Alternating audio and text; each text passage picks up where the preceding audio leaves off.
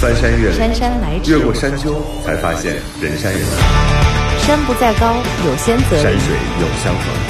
山山山得酒酒，从过山从过山山到过山，依旧是老朋友依旧是老朋友。豫州丁丁张，陪陪你过山渡河，发发牢骚，发发牢骚说，说心里话。心里话。生活就是爱过一个又一个人。过一座又一座山，一座山。这这里里是过山情感感脱口秀脱口秀，，我是玉州。我是丁丁张。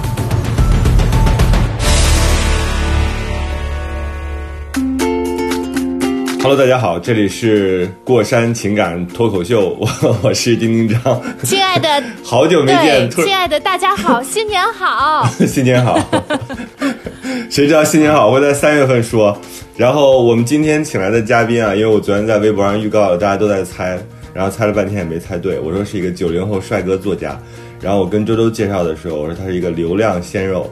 然后流量鲜肉就表示很不好意思，他是谁呢？他是苑子文。热烈欢迎这里要加入流口水的声音。呃呃，大家好，我是苑子文，然后很开心来到过山电台。好厉害啊！九苑子文零后然后，苑子文这么一个秀气、美好、长得帅的作家，愣被我们逼成了东北人过山情感脱口秀。所有的人在这里都会被逼成东北人。对你自己听了这个名字之后，你怎么想，子文？呃，就感觉很东北，东北。就是感觉好像特别特别的霸气，然后嗯感觉比较可能比较生猛，然后就来之前做了一下心理建设，就担心过山过的把自己给给给过上去了。嗯，你担心什么？担心我们问你一些不堪入耳的问题，还是什么？还是你自己有什么隐蔽的话题？嗯，我我可能不太担心玉州姐，因为因为玉州姐我感觉特别知性，然后特别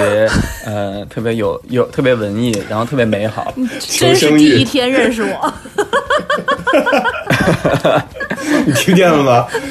一周的笑笑声，估计很多听众都在怀念了啊，哦，好久尤其是都没在这种有这样笑被关在了，家里的真。的，我发现，对是吧，因为太久没有跟人能够准备这么长时间的一个聊天儿，就就进入到这种聊天的状态，很久都没有了，很人都很少见了，嗯现在 太对。我自己发现，我我我那天在，因为我在老家待了挺长时间，嗯然后一直跟父母相处。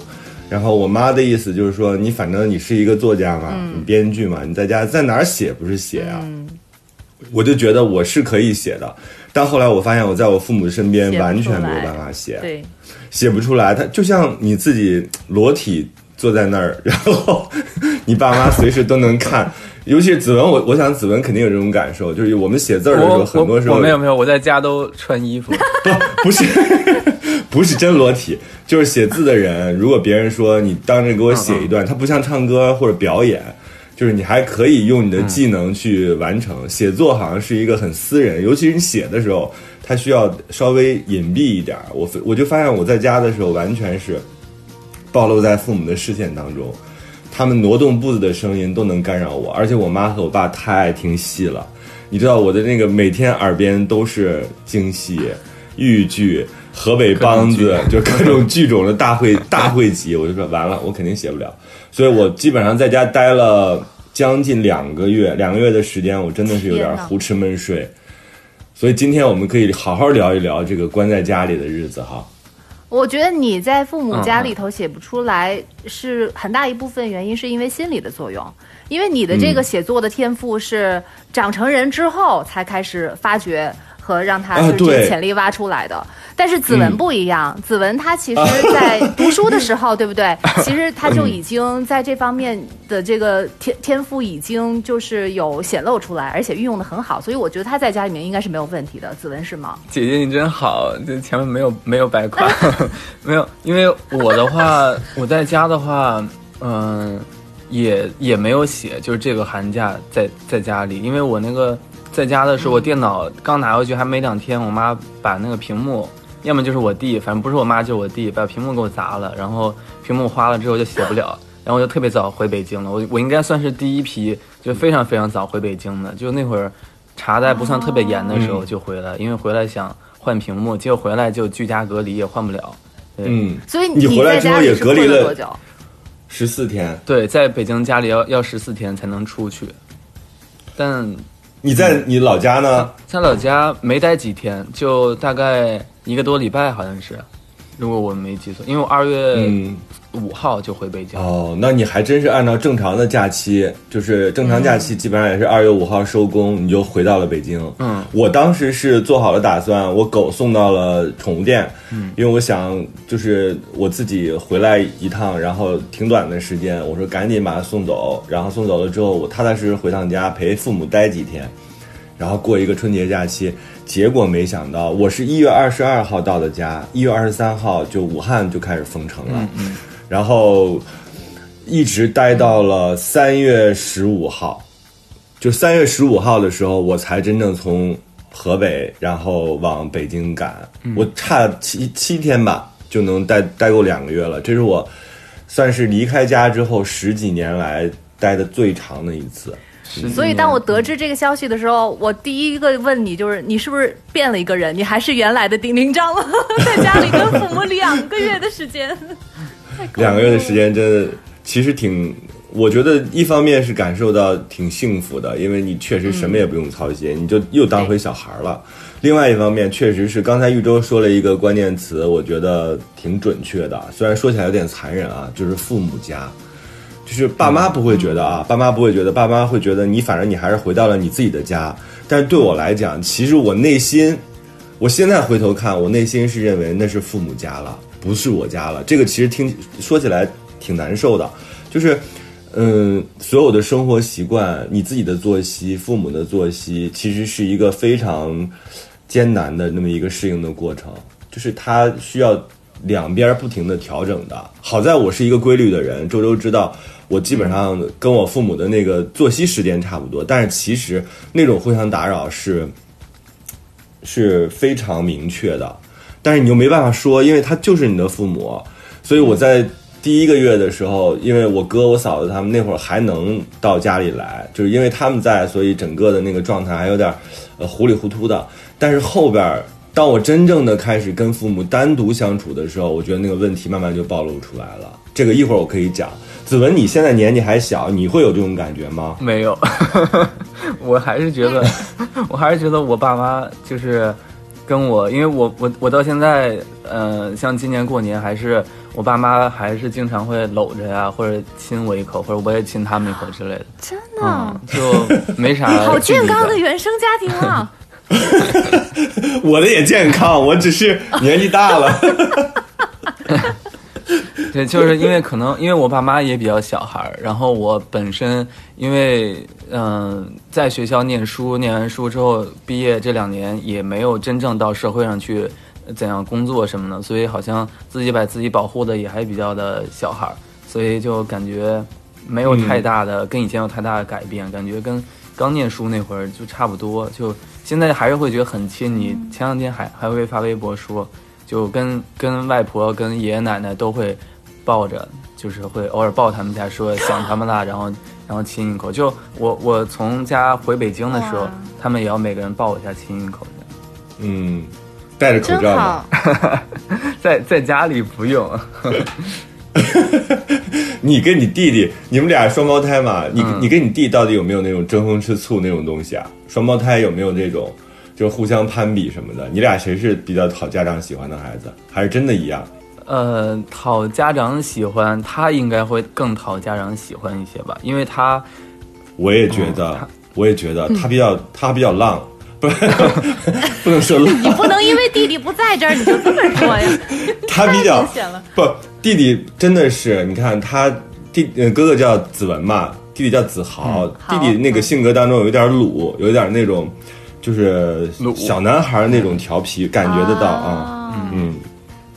你们不最近不是有一个那个微信上有传，有也是两两个兄弟，然后嗯。一个是 CNN 的新闻的主播，另外一个是纽约的 governor，然后是他们的州长，然后其实是嗯就这个新冠肺炎的事情在电视直播采访，对结果说着说着，那个哥哥就说 妈妈说过你是他第二喜欢的儿子，然后那个弟弟一看脸都挂不住了，然后说他从来都没有说过。对。你们会有这样的争论吗？对啊，在家里兄弟肯定会这样的呃。小时候会，嗯小时候会就因为弟弟会比较活泼，然后可能天生会撒娇一些。小时候，然后我的话就是会比较固执，然后嗯比较独立。就我从小跟我弟，只要是一做错事儿，然后我妈一要教训的时候，弟弟就会往妈妈身上扑，就说妈妈我再也不这样了。然后我的话就会一看到他，啊，老二真的是这样。然后我看到他这样，我就老大太吃亏了就是站哎，在那儿说话注意点儿。这儿还有一老二呢。啊，是吗？哎，我们对，但这会真的，撒我们俩，娇我我跟周周都聊过这个事儿。老二真的是有那种先天的那种竞争的意识。嗯你弟弟比你小几分钟啊？小二十分钟吗？小二十分钟，那真的小出来了。因为我跟我哥就属于，我也我也属于会撒娇的那种。但我这次啊，这次回老家，我发现有变化，因为我哥常年和爸妈相处，然后呢，我自己因为在外边独立了非常久，然后我自己确实有的时候，你工作上又有很多时候需要自己做决定，所以我就变成了一个家里边比较容易特立独行的人。所以我跟我父母在一起的时候，我反而是那个比较容易发表意见呀、然后有的时候有点有点做主，有点颐指气使，就是我觉得这个特别不好。然后有一天，因为我哥后来我们两个住，我们两家住两个小区嘛，我哥后来就进不来，小区封闭了。后来能进来了之后，他有我妈有一天不舒服，我就跟他说：“我说哥，你知道吗？咱妈现在不舒服。”然后就开始痛陈我妈的生活习惯什么的问题，这有点像周周咱们当时那种状态啊，就是跟父母聊天的时候那种状态，你懂的。然后我后来发现一个细节，我哥坐在呃餐桌上，我妈也坐在餐桌上，然后我哥用手搭在我妈的肩头，那一刻我就觉得哦，原来他变了，就是他原来是比较横的那一个，但他现在因为他长期跟跟父母在一起，在老家，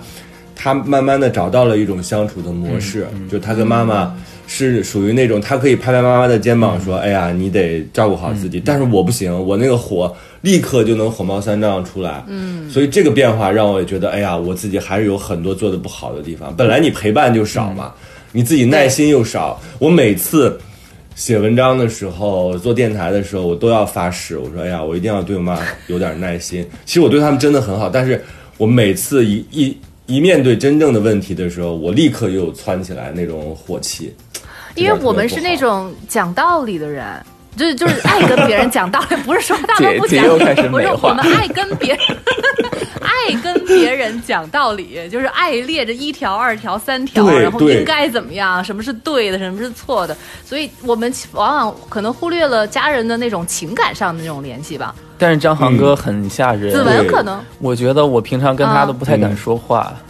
因为因为因为什么？因为偶尔会请教他一下，比如说说哥能不能帮我看个什么东西之类的。然后因为那个张航哥他他聊天打字总爱加句号，然后他就是我看完了句号，子文句号，然后 你就会特别害怕，特别害怕他。那比如说跟你你是怕句号吃了你吗？不是就感觉很就感觉很严肃，然后嗯，就是会感觉像面对老师一样，嗯，哦，对，有一些人是这样的，对我的感受，可能我真的有点太年长了，太年长了，周周，绝对绝对是年龄带给我的，就是我不知道，因为哥你下次别人内应该把那个句号心可能换成波浪号，就我看完了波浪号，啊子文波浪号，这是九零后跟七零后之间的隔阂吧？不行，一下暴露真实年龄了，七零后。所以九零后说话都是以一个波浪号为结尾，那是表达一个什么意思？就是就是好骚，就是好。骚啊！不是不是 撒娇的那种对不对是偶尔会加一些波浪号，会觉得就是语气会平缓一些，因为有时候打字看不出来语气嘛。就因为我每次如果跟张航哥正常聊天，比如说发语音什么的，你都会觉得他很爱开玩笑，很很亲近。但一打字的时候，就感觉他就是那种人生需要揭穿，呃你与我无关，就这种。对，有点拒人千里之外，难怪跟我聊天人这么少。我自己在这五十多天里，你知道我在老家最大的感受是什么吗？嗯，呃我自己有一天早上起来，起来了之后，我父母还在他们的房间，我在我自己的房间，我睁开眼睛，然后我平躺在床上，我自己看着那个挂着窗帘那个窗户，我说：“人死了也不过就是这样吧，真的，就就是没有人联系你，你也不想联系别人。我不知道子文，你你自己像你这种受欢迎的这种鲜肉型的人，有没有很多人在这样一个封闭的时期，有很多人给你发那种波浪号的那种暧昧的问候的 对问候的那种那种微信？对于我来说，没有，就是我只有固定的几个亲密的。亲密的朋友，我是知道他们今天的体温大概什么状况，然后活在哪里的。大部分朋友属于一种失联的状态，我就那天我还真的假的真的那天我还发了个微博说，我说如果在这样的一个时候，之前大家不都说，哎呀我好忙啊，我我没有时间啊，在这样一个大家都闲的闲出屁来的这么一个时间里，还没有人联系你，可见这人缘有多差。原来还有这样的原因，就是原来我我自己是因为句号的原因啊，我知道了，下次多发一点波浪号，让更多人跟我聊天。子文，你自己有人跟你聊天吗？但我怎么感觉，我就你给我的感觉是朋友遍天下的，是朋友遍天下呀，就是但是你说真正能跟你有这种很亲密的，每天都能知道你状况的人，你有几个呢？呃，亲密的朋友也不必要每天都知道你的状况，我我是说，你说是不是我？说心里心里心里的那个人，就是或者是说，呃，能够比较，嗯、临时想到你，开始跟你聊天的人，不是说每天啊，就是说偶尔会想到你，突然间想到你，跟你开始说几句那样的人。原来我原来我认识的很多人心中，我是一个打句号拒人于千里之外的。哎呀，哥，你 Q 三次了，我我收回撤回这边剪掉。对，那么听一下，听一下九零后在这种时候，他们的朋友，真正的朋友之间是怎么保持联系的？对，我再加一个设定，听一下九零后长得还不错，长得好看，然后这样的人他们是什么样的？还很有前途。对对对，生活就是爱过一个又一个人。再翻过一座又一座山。这里是过山情感脱口秀，我是玉州。我是丁丁张。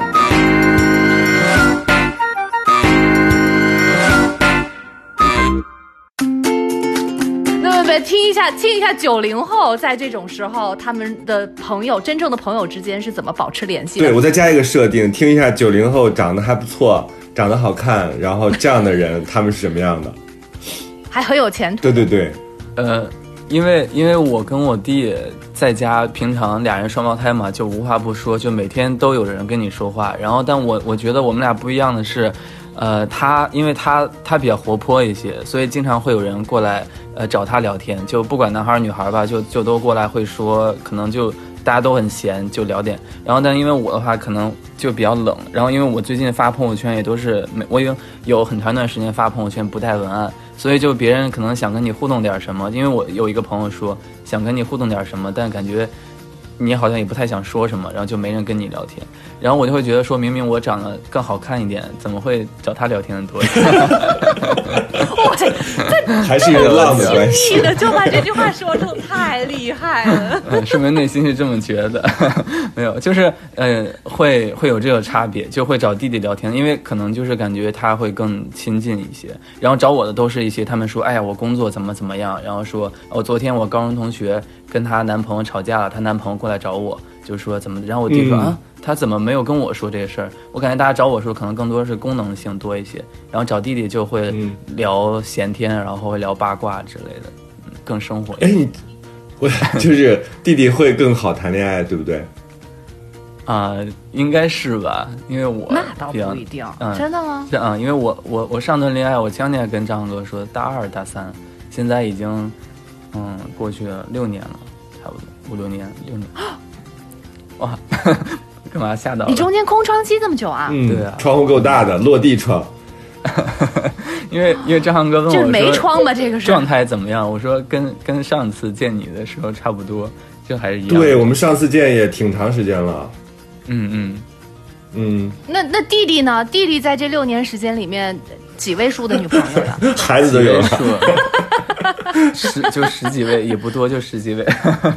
没有就是他 因为这里有比较嘛。有有有，因为确实好像追他的人也会稍微多一些。嗯。嗯，你有没有就是明明好双胞胎，嗯。我们又长得其实蛮像的，但是弟弟身上有没有让你觉得很羡慕的地方？嗯，嗯没没什么，没有。呃 你要突然间一问我。不，要表面装坚强，孩子，啊。有没有弟弟身上有什么让你觉得很羡慕的地方？第二遍，呃，我得我我得想想，因为比较实在的话来说，还真没太多觉得啊他好呃怎样，因为因为我因为我也是自自我信念感比较强大的人，就是我嗯，然后我因为我因为我我深知，就从小就像我刚刚说，我从小如果遇见一个问题的时候，他会向爸妈求助啊撒娇，然后可能我就会嗯比较的自己自己去解决，对，然后所以到长大之后，就刚才那个呃哥哥姐姐不是问说有没有吃醋？就我小时候会经常让爸爸妈妈、弟弟他们仨在前面走，我会在后面跟着，就感觉好像嗯不想跟他们靠近，就觉得因为确确实弟弟小时候就比较小嘛，就只要是一有错什么的，爸妈就会说你是哥哥，你让着点弟弟，比如说你。呃，哄着点弟弟，疼着点弟弟之类的。然后到现在，我爸妈还会说说，因为我们俩都经济独立了嘛，还会说说你说你是哥哥，平常多关爱点弟弟，给他买买东西什么的。所以就从小时候可能就会就差二十分钟，吃这么大亏，对呀、明明才二十分钟，我也觉得一辈子的亏。怎么就不能当个同龄人来对待对，待？然后小然后小的时候就会这样想，但好像到长大之后就会觉得说，嗯，我也要加入爸爸妈妈的行列。去爱弟弟，就以前会觉得好像他们三个是是一个世界，然后我自己给自己隔离出来。但是现在会觉得，嗯。嗯，那我跟爸爸妈妈加入到一个世界，然后他是被单独出来那一个需要爱的，对，就会有这种是不是很可爱？周周，这个少年老成的哥哥，少年老成？我又又之前他说那个画面，我感觉有一点可怜，不是可怜，因就有点就是哎呀，有点感动，不知道为什么，就是对对对，可能弟弟也没有。这么想，然后或者哥哥，这都是一面之词。我觉得下一期可以我找一下弟弟，让弟弟来痛陈一下，有一个这样高压力的哥哥是什么样的状态。但是我我看朋友圈，他哥哥一直都那么有，嗯，我看朋友圈说那个弟弟老给你做饭呢，嗯，对对对。然后，嗯、对，因为我们俩生活角色其实还会相反，就我更多的是在很多嗯时候就给他力量。就前两天他喝多了，然后还会来找我睡觉，他就说他怕他自己就是喝过去，然后他说你一定要看一下我还在不在，然后就他会在很多这个时候会希望依靠你，但是呃，在生活技能上他比较厉害，他会做饭，然后我我经常就是因为我就干体力活，就会嗯、拖地啊、取外卖啊。就最近啊，就是嗯阿姨不能来的时候，就会把家里的一些呃就是家务活，就像洗碗这些，对。但是技能型的不太会，技能型他比较会，他会买东西，嗯会会做饭，就比较懂。啊，好互补呀，对感觉有个这样的对，有个弟弟好像挺好的。对，赏心悦目的在那儿炒菜，然后你是 赏心悦目的去那儿拖地，感觉所有人、哎所有人关在家里的日子都变成了阿姨。我现在每天就是，我回到北京之后，我自己觉得我自己一个人过上了一家三口的生活，就是一会儿是爸爸，一会儿是妈妈，一会儿是孩子。你是精神分裂吗？请问？还搞角色就想吃饭的时候，就是孩子说啊爸爸妈妈我想吃饭了，然后又变成妈妈说好，妈妈给你做饭去，然后说好，爸爸现在要刷碗了。对，爸，子文，我们平时还是多跟丁丁这样联系联系吧。对快疯了都。我一定要改掉我这个用句号的毛病，因为真的有的时候你，你当我拖地的时候，我就一边拖地一边唠叨，说这么大的房间干嘛？然后洗碗的时候就说吃那么多，然后为什么要洗这么多碗？然后等到跟那个物业联系，因为我现在隔离在家，今天是第四天。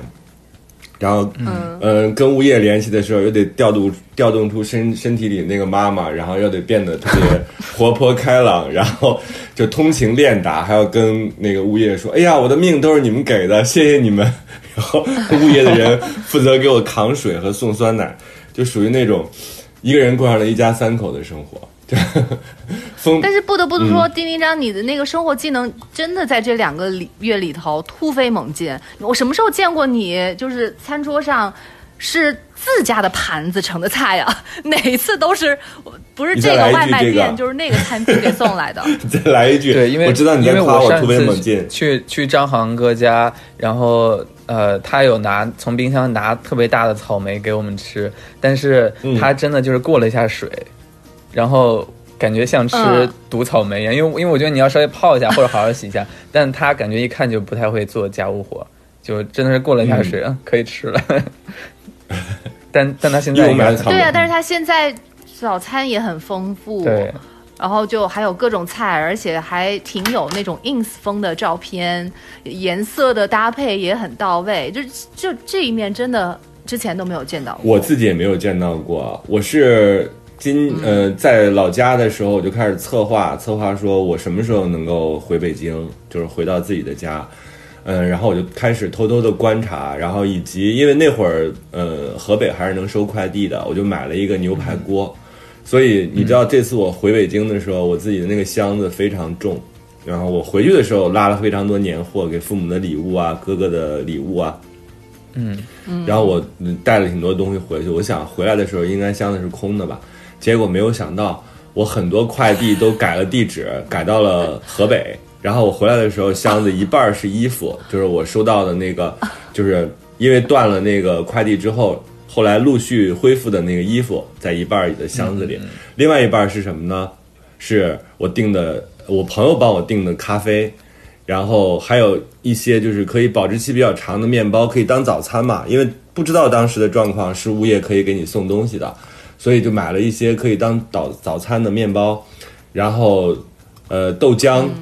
就是可以冲的那种豆浆，然后小核桃仁儿、核桃，然后呃酸辣粉儿，嗯、兰州拉面，然后呃怎么听起来特别像中老年人的隔离危机，真的是很强。对，就是因为因为十四天，你想一想，你总要吃饭吧，然后、呃，还有就是反正就是各种半成品你是不是的面，然后你知道中你是不是照着这个万达五层的食品那个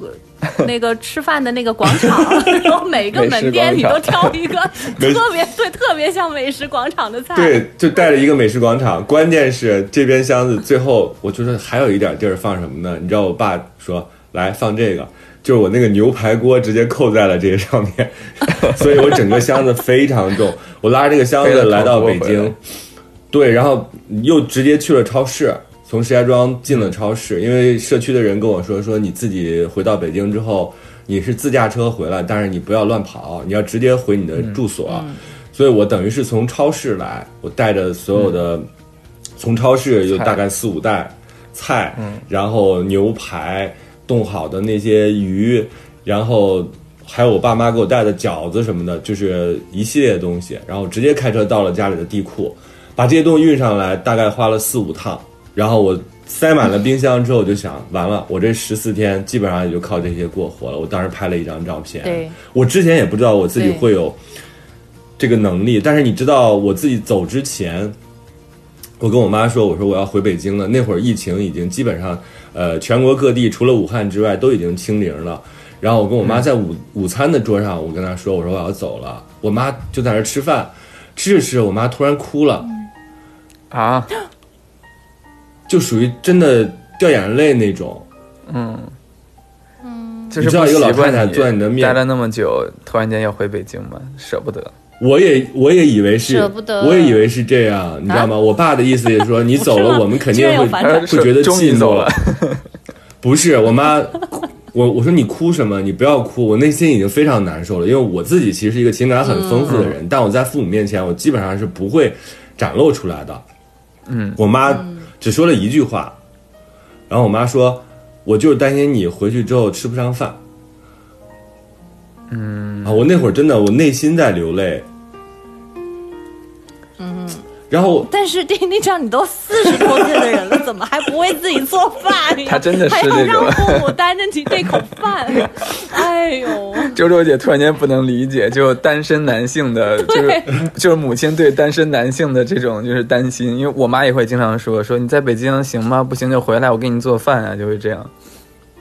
对，然后我自己，不过我自己其实我内心有两两个声音，一个声音我真的是就是泪如雨下，我内心特别感动，我觉得哎呀，你自己不管多老，你自己在外面如何强悍，然后在妈妈心里你永远是一个儿子。然后是一个不会做饭的儿子，所以我现在做饭，每天拍照片，一个是发给你们看，另外一个是主要是发给我妈看，让她知道说，哎，我好像是能够一个人很好的生活的，就证明给他看。我说我这十四天一定有十四张非常好看的照片，每天一张，然后每天的三餐什么样我都把它记录下来。然后另外一个声音，我自己其实有反抗的。我说，对于父母他们这一代来说，好像吃饭是我们最重要的事情，但其实我们生活当中有太多其他的事情需要去兼顾，需要去考虑了。吃饭不是我们最最最重要的事情，就这个是两代人之间的观念的差异。是因为父母在你众众多的要操心的事情当中，他们能够帮上忙的只能是做饭了，他们其他都帮不了忙，所以他们才问。每次回来都会问饿了吗？要吃什么呀？嗯因为他们只能哦为我对们做这件事儿了。对，这也是一个角度。但单身的不自己不会做饭，这个我倒还其实挺能理解的。就是真的成了家之后，嗯，因为自己一个人怎么会会换一怎么都无个角度所谓的，就就是感觉经常也不会。去想，我我也不知道这个，反正其实挺大的区别的。嗯，嗯，嗯，你自己变化那丁丁张他提高了吃方面的技能以及拍照的技能，但是你知道吗？拥有一个情商高的朋友多么的好，就是比如像我发给周周或者发给子文、发给你俩的时候，还有一些朋友的时候，他们会觉得哇，你你还挺会料理自己的生活的。然后我发给我自己另外一个好朋友，我那好朋友说：“怎么这么多呀？你吃得完吗？”我那会儿，我那会儿彻底 这个彻底崩溃，角度真是这是真朋友。真朋友，我说我会记他一辈子的，必须得给我钱。生活就是爱过一个又一个人。再翻过一座又一座山。这这里里是过山山情情感感脱口秀脱口秀，，我是玉州。我是丁丁张。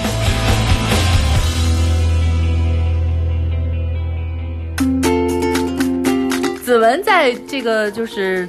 最近这嗯两个月的时间，有没有什么别的技能提高啊？别的技能，就关在家里的时候，其实嗯你们平时、我听哈、我我没见过子文，但是我听他的声音，感觉你应该也是属于那种情感很丰富，然后喜欢独处的人。呃，喜欢独处，但情感不太丰富吧，就是正常情感，你情感不不可能，真的。你肯定是很敏感的人。嗯，还好，因为我我我是那种就是嗯，比较把就是嗯把自己保护的还挺好的，所以好像不太会受到一些像敏感的一些干扰之类的。嗯，嗯，但是你会就是肯定会比别人多一些那种触角或者是小心思，比如就是你说过什么弟弟跟父母在他们是一个世界，你是好像另外一个世界，嗯嗯说这种话的人，我觉得都简单不了情感上面。腹黑。但是 嗯我嗯 腹黑也不是腹黑，就是他们会比别人要多感受到一些，或者是嗯同样的事情他会感受的更深一些。呃，我是这么觉得。哎呀，可能呃，因为有因为有的时候觉得是这样的，就是亲情对我来说，就是像弟弟，其实弟弟像就大多数人都是独生子女嘛，然后又尤其我跟弟弟这种，可能就是就一起来到这个世界的，他就像是一个额外的礼物一样给我，所以好像我感觉在 在感情方面的都额外啊一米八的礼物，额外的礼物，就是礼物啊，就是 弟弟可能会嗯会强烈要求要上一期来吐槽哥哥，没有就是会 会会感觉弟弟是我的礼物，所以好像在这方面已已经花掉了很多很多运气，所以在在交朋友在谈恋爱上就会让自己。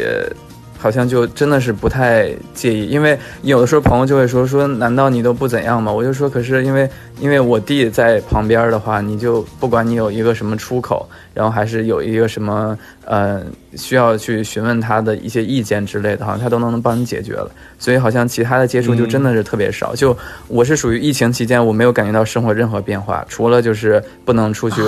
吃饭或者怎样，对，真的是几乎没有变化。特别可怕，就因为我我平常也是不出门，就是只有说，哦嗯，就是只有说特别少的情况会出门，出门也就去家对面的商场，就看电影或者干嘛，其他时候是不会出门的。那你你在家在家里主要做什么？在家里就除了写东西之外，啊、写东西、看电影、看书、打游戏，就我我我我会打一些网游，就是不不是手机的，就是用电脑的。就大学的时候偶尔会玩玩。然后现但是，哎，因为我我这个人特别奇怪，就我不管是打游戏、追剧，还是看书，还是干嘛的，都不会上瘾。就我都是偶尔会玩一玩，嗯对，就是当消磨时间，然后做家务，因为我特别洁癖，所以我会各种做家务，收拾家里。大家不是这样吗？你会就是状状态会会有不同吗？因为我有一段时间嗯就会觉得特别无聊，就不知道做什么。因为我如果追就是。就是老看电视啊，或者老追剧啊，或者是老用电脑 pad 什么的，我就忽然一下会睡着，就会觉得，哎呀，嗯，就会觉得好没有意义的那种感觉，就觉得自己要做点什么。嗯但是呢，我发现这个东西也不是你自己能急来的。对，就就我突然一下子就就找到了，就是平时能够消磨时间的，还觉得特好玩的东西。所以其实这一段时间，我我就呃，我包括像是做面食，呃、自己和面，啊因为我以前我小时候，因为和面的时候看大人和面都那脸上的那个表情、五官个个都挤挤到一块儿去了，我就觉得和面是一个体力活儿，你知道。所以我从长大之后，我一直都没有敢去尝试。我觉得我多大劲点儿劲儿那个劲儿啊，嗯怎么可能和得了面？但是我现在发现，其实面是特别柔软的东西，其实它根本不用费多大的力气，就时间稍微长一点。所以我是这一次，我突然就是能够进入到面食界，我会自己和面，然后做一些特别丑的，做做出来很丑，馒头很丑，但是真的馒头但呃，花卷儿我现在还没挑战。嗯对，馒头我做了。嗯另外的话，我自己做那个手擀面。嗯，其实你发现那个手擀面和馒头，它其实都是同一东西，只是它长的形状不一样而已，都是和成一团面。面的面的话，你就把它擀成那个一张一片，然后把它切成条儿就行。然后馒头的话，你就是把它捏成团儿，就是这样。但就是呃，虽然很丑，但是我做第一次和第二次就有特别明显的进步。嗯，所以我现在在做面食上面特别有自信。另外，别人还有一些像是手工活拿毛线编织，对，真的，这哇，这个太简单了。我现在已经不用 T 恤编了，不用旧 T 恤编了。毛衣毛衣的，我现在还只是到那种能够只织那个锅垫儿的 国 杯垫儿啊、锅垫儿啊，然后杯子给它织个毛衣，只是这种小的这种地步。但是你会发现，其实还挺有意思的，就是长了一些技能，确实是这样。一会儿我但这个东西如果可能一会儿我发给你周周周周姐给你编的那些啊，就是很很吓人的 手工，就是 我为什么叫吓人？我听到给杯子编个毛衣是有点吓人。你想象一下，第一次听到说给杯子编个毛衣，我说嗯，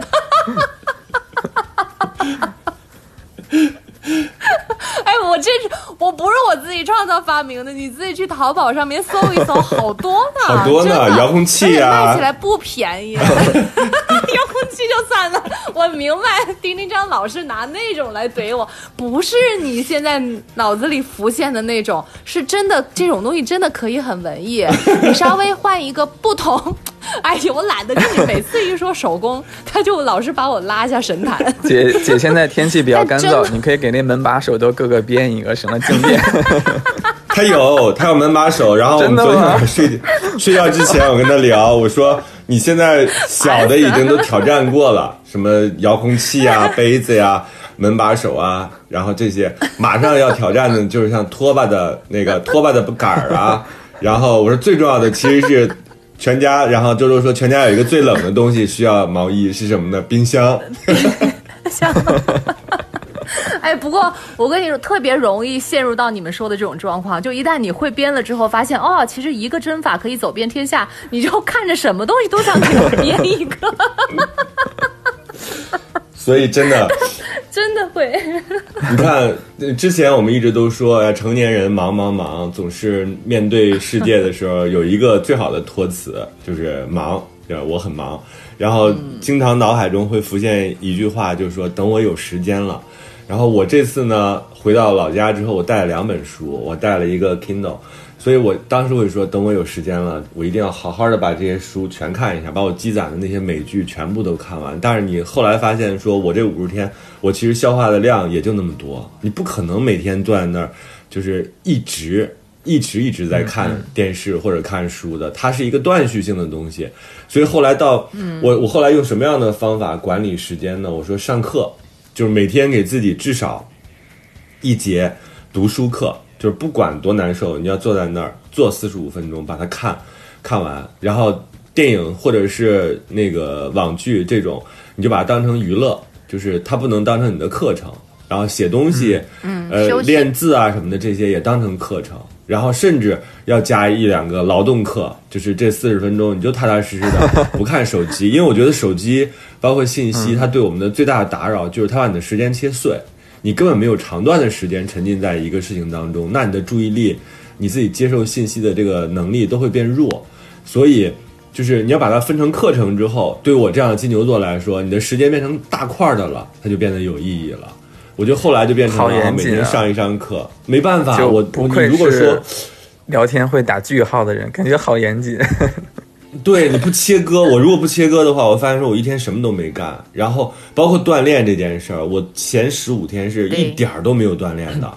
我就眼看着自己被我妈揣成一个，就是我逐渐恢复到我健身之前的那个脸，我就有点疯了，加上头发也没法理，你想想那个时候的状态，我自己觉得我自己回到了八十八十年代的那种中国人的那个 样子，头发横向发展，然后一切都就是横向发展的那样一个状态。后来我就开始跟自己说，每天必须得干点为难自己的事情。我下午五点钟吧，五点到七点到新闻联播播之前，我肯定是在家里运动的。就是各种丑态百出的去在那个瑜伽垫上去自己做规范，做那个 keep 的那些腰部啊、什么臀部啊、胸部啊那些那个单位型的锻炼。我觉得后来好像就慢慢变成习惯了，就觉得哎呀，这个假期不管怎么着，虽然没写出东西来，但是至少你没白过嘛。嗯，好可怕！可怕吗？每次丁丁张这种自律的人生都让我觉自律的得特别的可怕。好严谨啊！句号。嗯，但是你们没有吗？子文，你没有这样的吗？嗯我我高中的时候可能会这样，然后大学的时候也会有这样的，就是呃规划性，但我不会。我我我现在可能就比如说是说，哎，我这段时间一定要把哪些事情干完，但我我我很难像这样每天给自己上课，那我还可以给弟弟布置作业，弟弟 弟弟今天上五节课，然后弟弟当我的老师给我上四节课这样。嗯，周周呢？嗯，我经历了一个过程，嗯就最开始就是没没人管的孩子的那种感觉，就真的就是啊，终于可以那个什么，自己都时间都是自己的了。嗯然后我就睡觉，然后躺着，能坐能能能躺着我就不坐着，能坐着我就不站着，就是这种。然后到处看，做一些特别没有意义的事情。但是后来我发现，就是感觉有另外一个声音，然后再说：“哎呀，你现在才多大呀？你是不是这些时间是在荒废啊？该编织了要为以后对对对对，要为以后着想或者什么的，所以就好像自己也会给自己再敲一个警钟，然后慢慢的就也会就是。给自己找一点事情做，就像其实做吃的这种东西，就是我也找不到其他更有意义的，但是我觉得我今天就得做件事情，所以我就开始和面，就是就这和面是和面是这么来的，对。然后呢，要么我就在那个下厨房上看一看有没有别的特别容易做的事情，比如说那个。今天那个做一个腌黄瓜呀，明天做一个蜂蜜柠檬，给它给它泡着呀，然后还能有两天时间去等待呀，然后吃到自己做的东西，确实又觉得很幸福呀。然后呢，这些东西其实是就是无所事事之外的一些事情，但是运动那方面现在也算是有一点有意识。我我基本上两三天会做一次那个八段锦，嗯就是老祖宗的智慧，就是 你和像 keep 那种啊、我和方舱医院的大家一个系列。哎，这真是中医推荐的，嗯我也强烈推荐给你们。嗯这个是，嗯、他反正我还比较信这个，就像是以前那个五禽戏一样，是古人总结出来的一套操嘛。嗯它其实也是就是滋养全身各个器官的，然后其实做起来又比较的容易。像 Keep 那种，我也觉得运动量有点太大了，所以还是会有意识的去去做一些这种运动，子文吓坏了，不然的话太 太慌了，真的会太慌。文真的吓真的坏了。把你扔一个是 keep，然后我为什么？我应该怎么办呢？没有，因为 他他们不是说那个你嗯，他们说那个假期里面就是呃会瘦的话就会掉那个肌肉，然后我我假期前应该是一百二十怎么可能瘦？一百二十四五，然后我现在才一百二十一，然后他们说你肯定是把那个肌肉掉掉了，然后我就说不，我说我没有肌肉可掉，因为我呃是不怎么运动你也太。瘦了吧？嗯他是九零后姐姐，不过不过他，我觉得他还年轻。我们二十多岁的时候不也是吃不胖的吗？，对，然后但是他已经进入了一个中年人的世界，吓死了。然后他突然间发现说啊，原来生活当中 有和面和面这件事儿，然后给给那个各种杯子编毛衣，还有像我这种给自己上课。好讨厌。本来是一特别文艺的事情，老是被叮叮当一说，就变成老年人的生活了。然后好讨厌，真讨厌。然后四十岁的儿子被母亲担心的在饭桌上落泪，就是他突然间进入到了一个莫名的循环。但我觉得这一期啊，就是因为我们这一期的主题是呃关在家里的日子，我们这个算上集，然后下一集我们主要聊一聊在这个关在家里的日子和他人相处的这个问题。今天今天的节目先到这儿吧，然后我们等下集继续跟子文聊一聊，如果如果。在关在家里，你和关在家里的人怎么相处？和呃远在他乡的爱人呐、对象啊、暧昧对象啊是怎么相处的？好不好？好的，好的，好好，这里是过山情感脱口秀，下期见下期见。拜拜，下期见。生活就是爱过一个又一个人。再翻过一座又一座山。这里是过山情感脱口秀，我是玉州。我是丁丁张。